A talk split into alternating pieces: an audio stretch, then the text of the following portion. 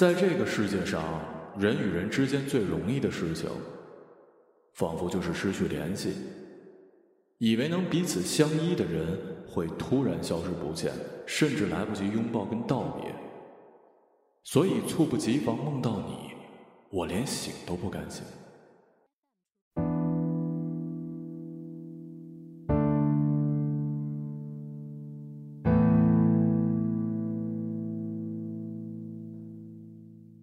有时以为能够彼此相依的人会突然消失不见，甚至来不及拥抱跟道别。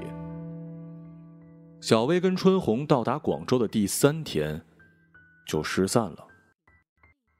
两人从四川乐至老家来，村里有几个跟他们同龄的十七岁姑娘，在东莞的一家工厂打工，月工资一千两百元，他们也想挣。他们查了黄历，大年初十是出远门的黄道吉日。有对中年夫妇带着他们出了村，坐了一天汽车，接着转乘火车。中年夫妇答应到了广州安排他们进工厂上班，他们一个人交了三百块。可一下火车，中年夫妇就没了踪影。在广州火车站，他们挨了两天，站在巨大的广场，人头攒动，寻人广播在一遍一遍循环。和他们一样的年轻人拖着沉重的行李，驮着铺盖卷，神色漠然的匆匆出站，形成暗涌密集的人流。站外有长途巴士，直达三十公里外的东莞，十分钟一班。每辆巴士都人满为患，拥挤不堪，气味复杂。小薇跟春红决定去东莞碰碰运气，说不定能找到一份工作呢。第二天早上，小薇在候车大厅的长椅上醒过来，发现春红不见了。他们没手机，无法联络。小薇找了一圈去广播室求人，整整一天春红没出现。小薇不知道春红会去了哪儿，能去哪儿，为什么要抛下自己。第四天早上，小薇坐上了直达东莞的巴士。巴士在高速公路上奔驰，高架下面一座接一座的工厂：塑料厂、玩具厂、皮鞋厂、手机厂、油漆厂、印刷厂、电子厂，无穷无尽。员工宿舍阳台上晒着色彩斑斓的衣物，一些工厂伸缩式的金属大门拉着鲜红的横幅，招聘有经验女工。从东莞高速路出口，巴士慢慢的。减速驶入了城区，沿途到处是打桩的工地，噪音巨大，尘土飞扬。安有反光玻璃的写字楼、银行跟科技馆赫然耸立，泛着淡蓝色的光。汽车销售配件以及装修材料的小店里传出滋滋的电钻。零星有几家私人诊所，里面亮着惨白的灯。外面道路平坦开阔，却没有红绿灯跟斑马线。尾气氤氲的摩托车呼啸而过。小薇环顾四周，她没有明确的去处，只想随便的去一家工厂，找个活干。十七岁，很青春的年纪，像小薇一样的女孩，每天想的却只有三个字：活下去。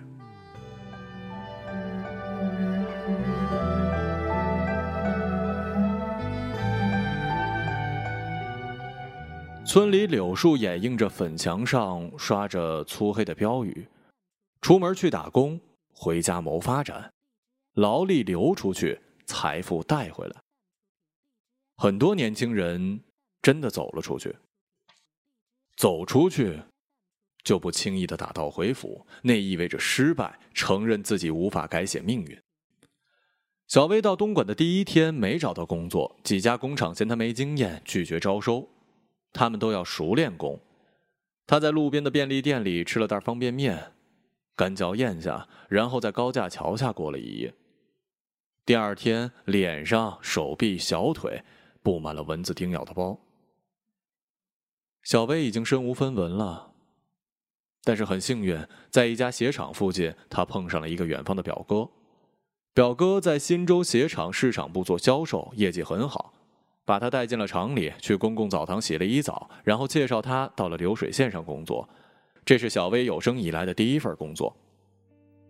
从早上八点工作到深夜，时间是十三到十五个小时，除了周六，几乎每天加班。工作期间不允许说话交谈，每四个小时上一趟厕所，违者扣罚十元。宿舍十二个人挤一层，上中下三铺，食堂每餐一荤一素一碗米饭，外带一碗清水汤。小薇对工厂的概念是很多人在一起干活，有说有笑，月底领一份工资。可是现实情况完全超乎他的想象，在工厂里，他的世界没有白天黑夜，夜深，整座城市已经入眠，工厂依然灯火通明。每行窗户都亮着灯，偶有人影闪过，像一艘夜里在苍茫海中航行的巨大航船。小薇在厂里交到了一个朋友，叫做阿玲。阿玲苗条秀气，眼睛乌黑，目光里透着机灵。她比小薇大两岁，教给小薇在这座陌生城市里生存的经验。没多久，阿玲辞了职，去了一家老乡介绍的厂里，据说待遇比鞋厂好。放假的时候，小薇去找阿玲玩，一行五人，还有阿玲另外三个老乡。他们在不同的工厂上班，相互打听工资多少啊，包不包吃住啊，加班到几点呢？加班费是多少？小薇跟阿玲成了好朋友。在这座城市，好朋友意味着你失业了没地方过夜，好朋友宁愿被罚钱，也会让你挤在他一个铺上。你上班的地方很远，他会坐几个小时的巴士去找你玩，甚至有时他会翘班被罚两百元陪你一天。二零一一年的冬天，一个周日上午，小薇跟阿玲约在广场见面。小薇在广场站了四个钟头，阿玲没来。那天以后，她再也没有见过阿玲。有人说她跟男朋友一起去了深圳，有人说她被人骗到了澳门赌场，有人说她回了老家，嫁给了一个大她十五岁的男人。周末是活跃的日子，东莞的公园被年轻的工人占据着，女孩子们穿着干净的上衣、紧身牛仔裤，特意涂上了冒牌的美宝莲唇彩；男孩子们呢，通常身着工厂制服，懒懒散散的徜徉。仿佛是在中学开联谊会，彼此随意交谈，有些成为普通朋友，有些成为男女朋友。爱情是兴奋剂，给机器运转一般的麻木生活带来一抹亮色。他们恢复了青春的活力，但是很短暂。周末过后，他们又被工厂的寂静吞没，坐或站在流水线上，不声不响的闷头忙碌着。找老公是大事儿，外出打工的女孩要么回老家相亲，要么在城市里恋爱。前者安稳，却很可能嫁给一个没追求、没前途、甘愿于乡村的男青年。后者呢，风险大，你无法了解城里男人的底细，他有没有结婚，有没有孩子。小薇和男友土木是在公园认识的。土木二十三岁，在一家物流公司做司机，老家在安徽，每个月发工资都会请小薇出去吃饭。头一次去的是麦当劳，小薇亲眼见到了传说中的巨无霸汉堡。他们都很孤独，都很压抑，有个人分担，能减轻孤独跟压迫感吧。于是，就相恋了。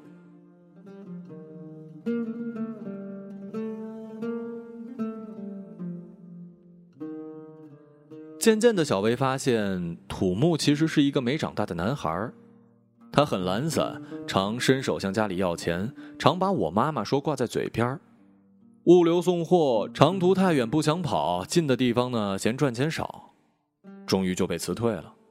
失业的日子里，土木脾气暴躁，好工作不好找，苦差事不愿意干。小薇说：“你好高骛远。”土木就跟小薇吵了起来。越吵越怒，土木动手狠狠的打了他一巴掌。小薇捂着脸哭，土木也哭，诅咒发誓说以后加倍对小薇好。姐妹说过，男人动过一次手就会有下一次。果然，没过多久，土木再度爆发，而后痛哭流涕，拼命的忏悔。二零一二年，他们在东莞工业园区的破旧公寓里租了一套一居室的廉价房，一起生活了大半年吧。这期间，土木没有任何改变，大部分的时候，两人靠着小薇的工资过日子。小薇想离开土木，可每一次提分手，土木要么声泪俱下的乞求，要么控诉小薇玩弄感情，要么干脆不理不睬。拖了几个月，有一天，小薇下班不想回家，在街上走了一夜，给土木发了短信，说：“他们在一起没有未来，这次真的决心分手了。”土木没回。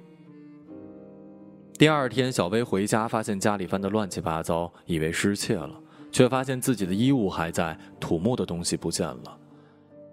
土木走了，无声无息的，自动消失了。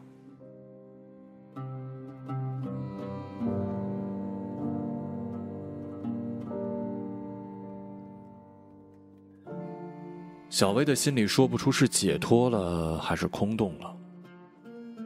一个月之后，小薇在街上看到土木跟一个女孩在一起，样子很亲密。女孩跟小薇是同乡，在小薇家里借宿过。小薇不知道土木什么时候跟同乡搞上的，也不想知道。你跟我没有关系了，我跟你也不再联系了。小薇跟土木从此就再也没有见过。不久，表哥给小薇介绍了一份新工作。小薇从新洲鞋厂跳槽到了国泰玩具厂，工资比过去高了。玩具厂里有一湖北小伙，悄悄的给小薇充了一个月的话费。这是求爱的信号，厂里很多年轻人都这么干的。小薇把钱还给了湖北小伙，她不想谈恋爱，可同事小姐妹都特别热衷于找对象，拉她去交友俱乐部。性质呢，类似于相亲，需要填写一张卡片，写上姓名、身高、体重、年龄、职业、健康状况等一系列的个人信息。卡片后面贴上一张照片，照片千篇一律的男人，通常西装革履，站在照相馆布景中的豪华小区门口，或者是卡长城上、卡白宫前做豪迈状；女人化了精心的妆，在风花雪月的布景前搔首弄姿。小薇没有去照相，随意的贴了一张大头贴似的照片竟然有一个男人真的看中了她。那男人看上去有些老，草莓鼻，满脸疙瘩，挺一啤酒肚。男人自我推销：“我离异，但心胸宽广，做食品批发，有一套两居室的住房，家具电器齐备。呃，另外有价值十万元的汽车，愿觅真诚的终身伴侣。”小薇面无表情，听男人喋喋不休。男人见小薇不为所动，企图煽情，说：“我好喜欢你的娃娃脸呀！”接着竟然神经质的唱起了：“小薇呀，我要带你飞到天上去。”幸亏同行小姐妹过来，拉着小薇逃离了。就那糟样，还带你飞到天上去玩转东莞就不错了。小姐妹鄙夷的说。交友俱乐部相亲是直接而现实的交流，讲究单刀直入。女孩要求男人身高一米七以上，有固定收入，有住房，人品好。东莞本地男人优先考虑，因为可以解决户口。男人的要求相对少了，要求女孩相貌端庄、温柔大方、勤快。他们不在意女孩是哪儿的人，外地人更好了，自己可以更强势。这些不是小薇想要的。他宁愿一个人，他想要在这座城市里活得独立。他报了一个英语培训班，在东莞数以千计的工厂都是为外国客户服务的。小薇想通过培训从流水线升职为文员或者是销售。他每天周三的晚上去上课，休息的时候手捧一本《疯狂英语速成》翻来翻去。夜校外沿街一排小摊子，兜售小吃冷饮、洗漱用品、廉价的鞋袜，以及衬垫厚实的劣质胸罩。摊子上方拉了一根尼龙绳，绳上悬挂着一串白炽灯泡，在傲热潮湿的空气里散发着浑浊迷离的光晕。有天晚上，他在小摊上吃油炸鸡排的时候，碰见了英语老师江阳。一个看上去儒雅干净的男人，常穿竖条格纹衬衫，戴着银边眼镜，有时打一条浅色的领带。小薇觉得他穿的不合适，已经瘦骨嶙峋了，还穿竖条的衬衫，几乎就瘦成了一道闪电。嗯，你喜欢吃油炸小吃啊？江阳问。小薇嚼着嘴里的东西，羞涩的点头。我也喜欢。我发现一般学生，你上课最认真了。小薇不怎么应答，她没想到对方会关注自己。江阳给他的印象其实比较模糊了，就是一个轻飘飘的在讲台上晃来晃去的身影。相较之下，他对黑板上方的一句广告语更加印象深刻：培训，提高竞争力。那晚两人刚说了几句，暴雨突至。江阳未雨绸缪，备了一把伞送小薇回家，把自己半边肩膀露在了伞外。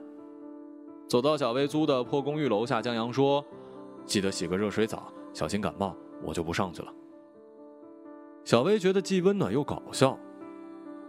我就不上去了，好像自己邀请了他，而他婉言谢绝一样。或许他就是想被邀请吧。他想得到的回应是：“雨这么大，上去坐坐吧。”小薇心里砰砰的跳。后来上课，小薇发现江阳总是有意无意的瞄她，目光碰撞，小薇有一些不自然。其实江阳很早就开始关注她了，只是她没有察觉而已。江阳很殷勤，下课请她吃宵夜，送她学习资料，给她耐心辅导。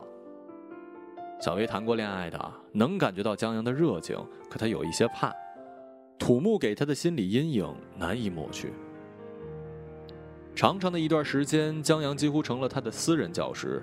他的英语水平突飞猛进，他很开心，觉得前景美好，阳光灿烂。可是事情却不按照预想的发展，小薇尚未获得升职的机会，就被工厂开除了。起因是食堂早餐不干净，工人们闹肚子，一上午流水线的员工前赴后继的跑厕所。鞋厂规定，隔四小时才能上一次厕所，时间是十分钟，且要列队前往。恰逢外资方的女老板来巡视，眼见工人无视规定，勃然大怒：“拉长，拉长站出来！”拉长是流水线车间的负责人，一个车间配两个拉长。为什么工人不守规矩啊？拉长解释原因，女老板断然喝止：“没有规矩不成方圆，这不是理由。”他肥厚的胸脯剧烈起伏，全体员工跪下，跪下！员工们面面相觑，跪下！一个人不跪，扣除全体一个月的工资。有些女工跪下，哭声一片；有些默然不动，目光悲愤。女老板冲过来，站在小薇面前，想将她强行按到跪下。小薇挺直硬扛，按不下去。女老板冷冷威胁：“我数三下，不跪就开除你。”小薇咬咬牙，迈步朝车间外走去：“你被开除了，开除了！”小薇头也不回走出车间，眼泪从心里喷涌出来。失业意味着交不起房租，吃不上饭。小薇哭累了，昏昏沉沉的睡去。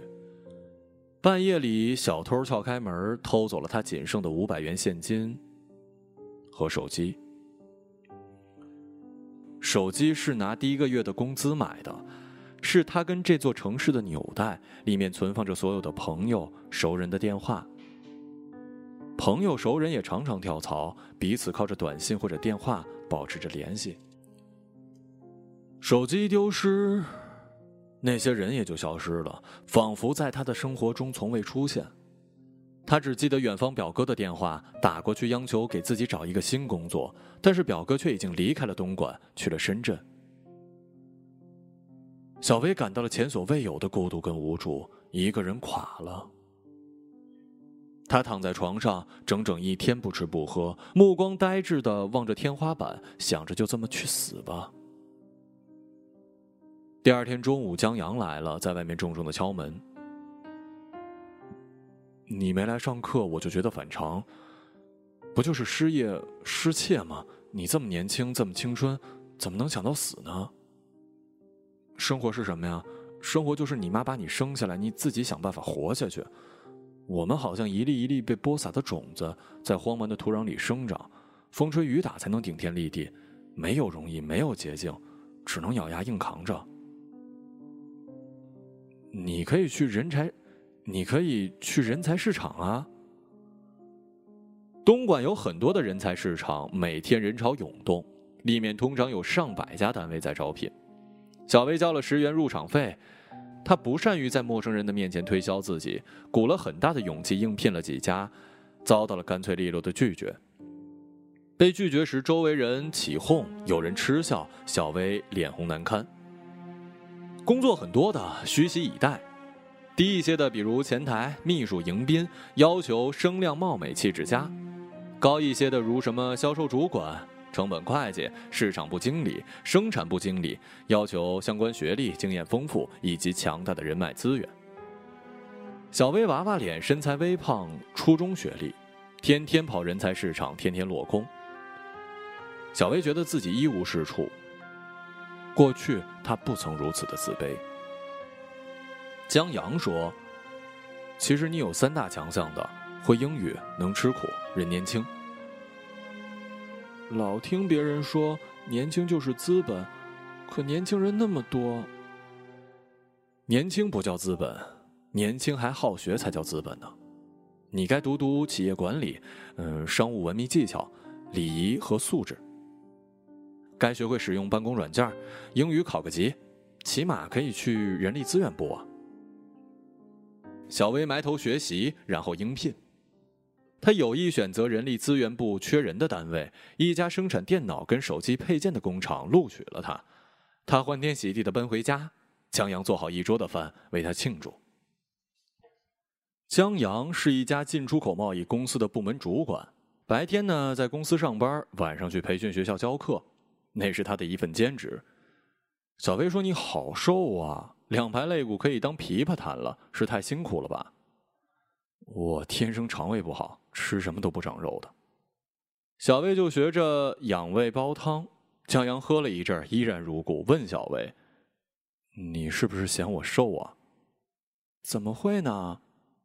其实我们一胖一瘦可以演《泰坦尼克》。”小薇没看过这部电影，江阳就买了一张碟，跟小薇一起看。小薇边看边哭，哭肿了双眼。小薇新的工作呢，是负责打考勤、记录工人的聘用资料以及工作表现。每天上班八个小时，每周休一天。她有时间就会给江阳做饭，可每天回家，江阳已经准备好了晚餐。江阳说：“你买菜不会讲价，还是我来吧。”江阳很节俭的，他的计划是存钱买套两居室的住房，和小薇在这座城市里结婚生子，白头到老。小薇发现自己越来越依赖江阳了，他是他的精神依靠，他是他的生存导师。办公室的人际关系远比流水线上复杂，小薇自己是没法应付的。幸好有江阳教他如何在职场中游刃有余的生存。有一天，他问江阳说：“你怎么会看上我的？喜欢我什么呀？”江阳说：“六年前，他跟初恋的女友来到东莞。”一开始，他们找不到像样的工作，生活拮据，日子很苦。过了一年，女友就跟一个本地的生意人跑了。江阳永远记得那一天，他回到出租屋，发现人去房空，桌上有一张女友留的字条：“原谅我，我不想这么苦，我想要过我想要的生活。”之后，他发疯似的寻找女友，几乎在整个东莞找了一个遍，可依旧没有找到。你跟他长得很像，都是娃娃脸。江阳说完，目不转睛的看着小薇，小薇没出声。良久之后，声音颤抖的说：“原来，我只是一个替代品。”一连三天，小薇住在了厂里的宿舍。江阳打电话，他不接。曾经他在杂志里读到过这样一句话：“男人永远忘不了自己的初恋。”他很难过。二零一四年的元旦，工厂放假一天，小薇无处可去，犹犹豫豫走出工厂，默默前行。走过几个街口，走到了塘下公园公园的树梢上悬挂着喜庆小小的红灯笼，在风中摇摇欲坠。年轻的工人成双结对，排队乘坐缆车去往附近的山顶。缆车票十五元一张，平常他们是不会坐的。由于是新年，大家都比较豪放。山野草坡上，一群姑娘在搞野炊，缆车在他们的头顶呼呼的穿梭。公园里几乎所有的娱乐设施都要收费。小薇走到一个池塘旁，看游客用气枪射杀鱼塘里的鱼。这个射击项目也要收费，被射中的鱼由管理员称斤两，以不等的价格让游客买走。小薇觉得那些鱼好可怜呐，看似自由却没有自由。有几条鱼特别瘦小，让他想起了江阳，心里一阵酸痛。中午的时候，小薇在公园附近挑了一家便宜的餐馆，点了两个炒菜。其实他没什么胃口，早饭也没吃，但新年的第一天，无论怎么样都应该丰盛一点啊。一盘菜端上桌，小薇拿起筷子，一个男人走了过来，在他旁边坐下。我可以。和你一起吃吗？小薇拿着筷子的手悬在了半空。我一直跟着你，看你从厂里出来，跟着你去公园。江阳顿了顿，又说：“其实昨天晚上我就在外面等你，我想今天放假你不会待在厂里的。昨天晚上，你一直站在外面。”也不全是站，站累了就坐一会儿，坐疲了就站一会儿。三天不见，他更加消瘦了，面容憔悴，胡渣杂乱。银边眼镜后面那一双神采奕奕的眼睛灰暗无光，小薇心里一疼。过得好吗？这几天？好。小薇轻轻点头，旋即又摇头，眼泪涌了出来，大声的说：“不好！别哭，别哭，你听我解释，你误会我了，我我不是。”一腔话藏在心里很多天，反复念叨了无数遍，可是，一张口竟然语无伦次。你可以忘了他吗？有你在，我怎么会想着他呢？第一眼看到你的时候，的确让我想起了他，你跟他的样子真的像。可是后来跟你在一起，我发现你们一点都不像。你依赖我，信任我，心疼我，你比他坚强，你比他懂得珍惜。我不是替代品。江阳取下眼镜，用纸巾擦了擦，红着双眼。你不是任何人的替代品，而是谁也不能替代你。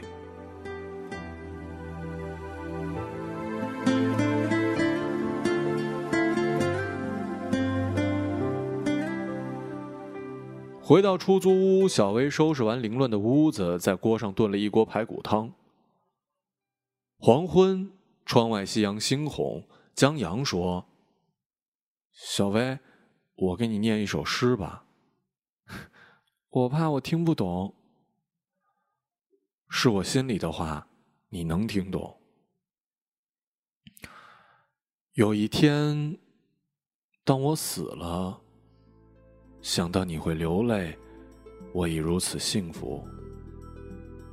真想告诉你，你是我一生中最美好的事情。当你死了，当你回到落叶化成的泥土里，我将认出你，我的心将挨着你，不声不响，无声无息。你知道是我，我知道是你。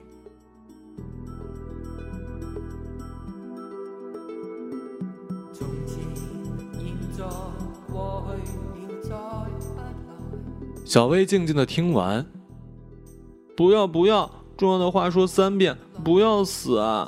我们要好好的在一起。我们都曾经跟亲密的人失去过联系，尤其在这座城市里。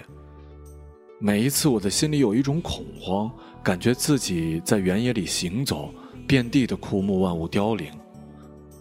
抱抱我吧，抱紧点儿。我跟你一样，特别害怕那种彼此突然失去联系、老死不相见的感觉。所以我们不要分开，永远不要，好吗？小薇有些喘不上气的点了点头。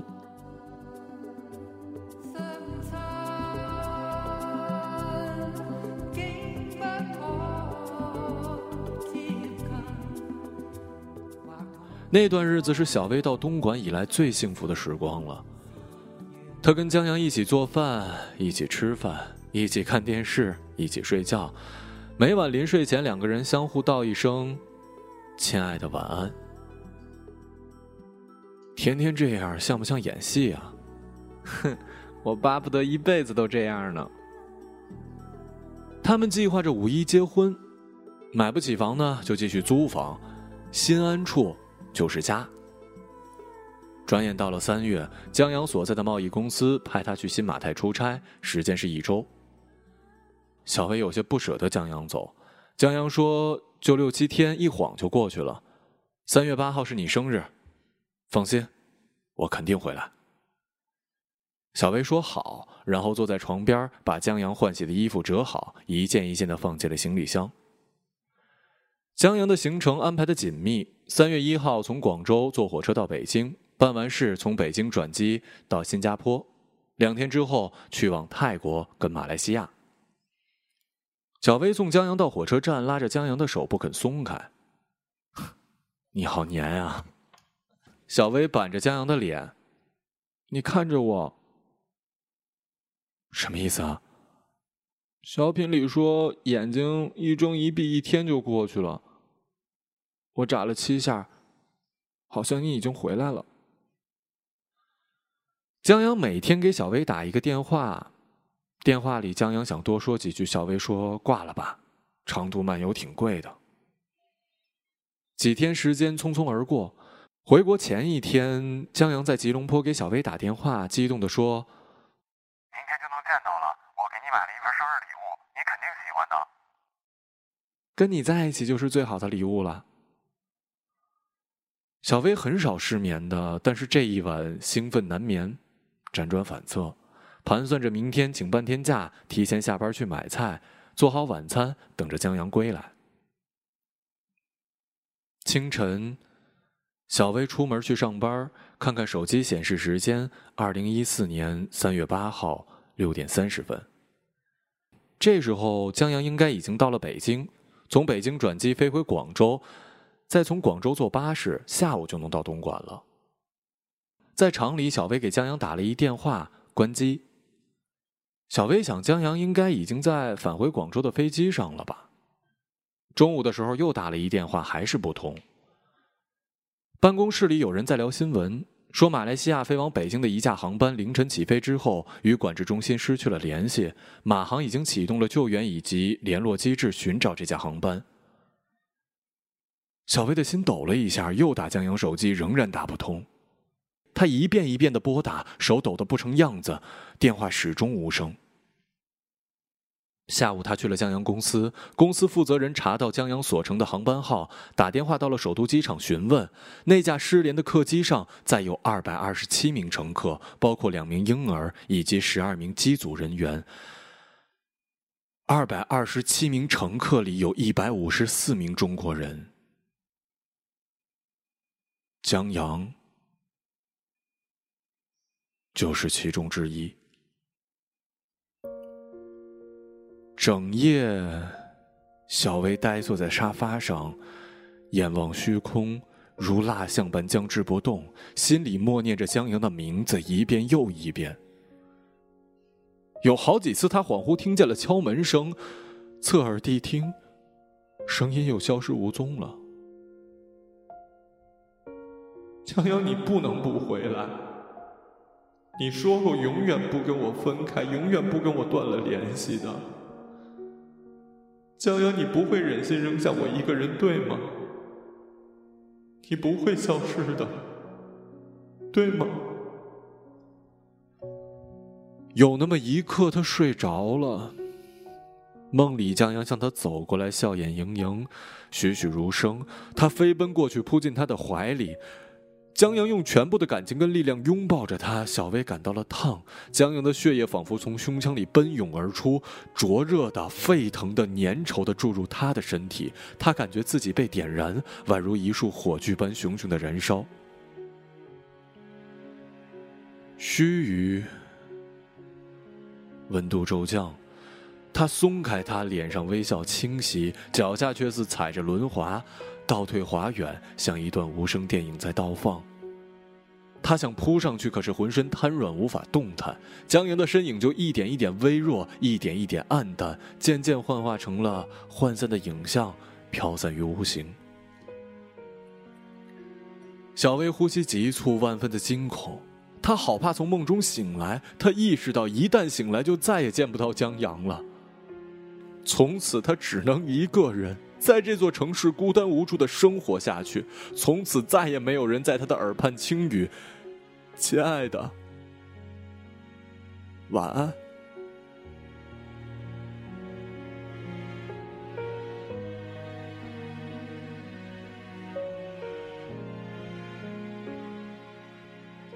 终究，还是醒了。在这个世界上，人与人之间最容易的事，仿佛就是失去联系。以为能彼此相依的人，会突然消失不见，甚至来不及拥抱跟道别。所以，猝不及防的梦到你，我连醒都不敢醒。二零一四年三月九号，小薇跟江阳公司的人飞往北京。这是他有生以来第一次坐飞机。此时，数百家的国内媒体围聚在了首都国际机场国际到达 B 出口，所有人都在焦急的等待失联的航班最新的消息。机场大厅回荡着小提琴版的《假如爱有天意》，巨大的信息显示屏上显示失联的航班状态：延误。航空管制员在机场台呼叫失联的航班。管制雷达希望看见你，如果听见，请保持现有高度，直飞目的地。中国北京，放心，我们为你申请了直飞，其他好心机组也会配合避让。现在北京地面温度摄氏五度，有些冷，下机穿厚，请记得给亲友一个拥抱，他们很爱很爱你。真的很爱很爱。Good day。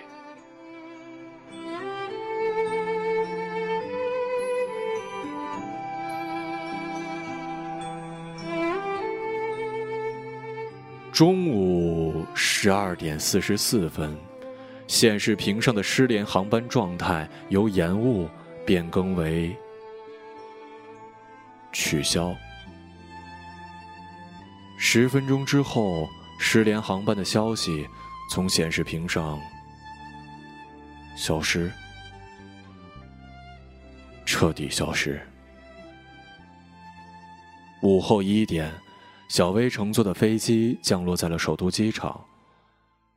她跟随乘客缓缓走出机舱，带着凛冽寒意的阳光笼罩在她的脸上，至始至终，她没有流一滴泪。喉咙里有一种很咸的液体在流动。你不知道他们为何离去，那声再见竟是他最后一句。当一辆车消失天际。当一个人成了谜，你不知道他们为何离去，就像你不知道这竟是结局。在每个繁星抛弃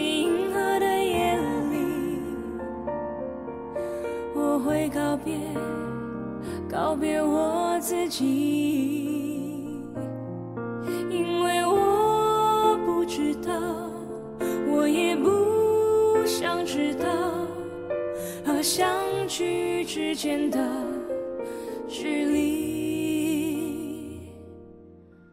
一个朗读者，马晓成。当一个人成了谜，你不知道他们为何离去，就像你不知道这竟是结局。在每个银河坠入山谷的梦里，我会醒来。也忘记梦境，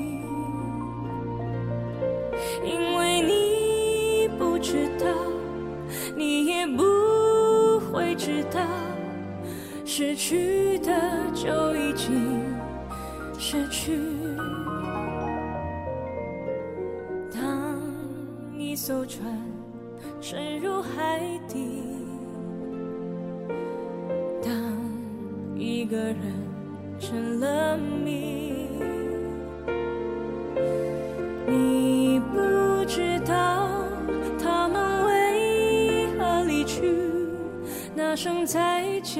竟是他最后一句。当一辆车消失天际，当一个人成了谜，你不知道他们为何离去。就像你不知道这是结局。